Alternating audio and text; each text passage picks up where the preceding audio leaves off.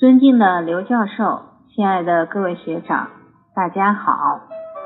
学生是群书制药学习网的主持义工赵小丹，来自湖北省襄阳市，坚定文化自信，复兴中华民族。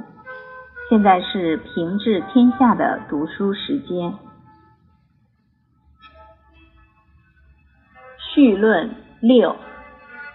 作为一部知政巨著，《群书治要》中既有明君治国的经验，也有昏君败政的教训；既有忠良辅国的故事，也有奸臣欺主的实录。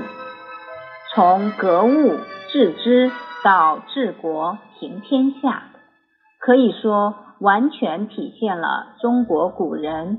卓绝的智慧，堪称治世宝典，可谓是深入学习中国优秀传统文化，研究中国传统治国理念，汲取中华传统智慧的必读典籍。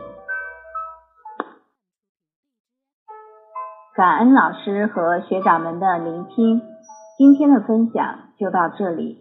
不足之处，请刘教授和各位学长批评指正。我们明天再会。